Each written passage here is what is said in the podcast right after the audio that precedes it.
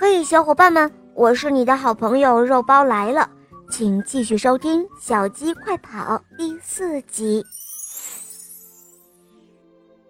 这一天，贪婪的特维迪太太嫌鸡蛋赚钱太慢，于是她又想出了个馊主意，那就是用鸡肉制作鸡肉派来赚大钱的鬼主意。她引进了一套。专门制作鸡肉派的机器设备，从屠宰到成品一气呵成。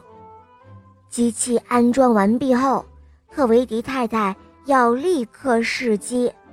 特维迪先生马上想到倔强的金杰，于是他把金杰抓来，扔到了机器里面。小公鸡洛奇得知后。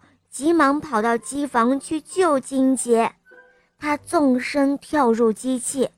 这个时候，传送带不停地转动了起来，金杰身不由己地随着流水线进入了一道又一道的工序。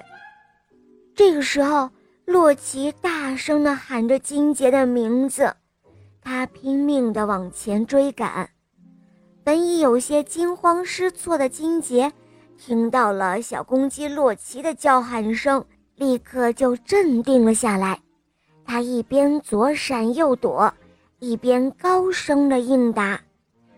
洛奇和金杰共同的努力，闯过了一道又一道的难关。在他们从机器里逃出来前，洛奇把一根胡萝卜塞入巧克力输入孔，然后使机器发生了严重的故障。当特维迪先生发现机器出现了大的故障后，不得不停工去修理机器。这样一来，洛奇和金杰也就暂时安全了。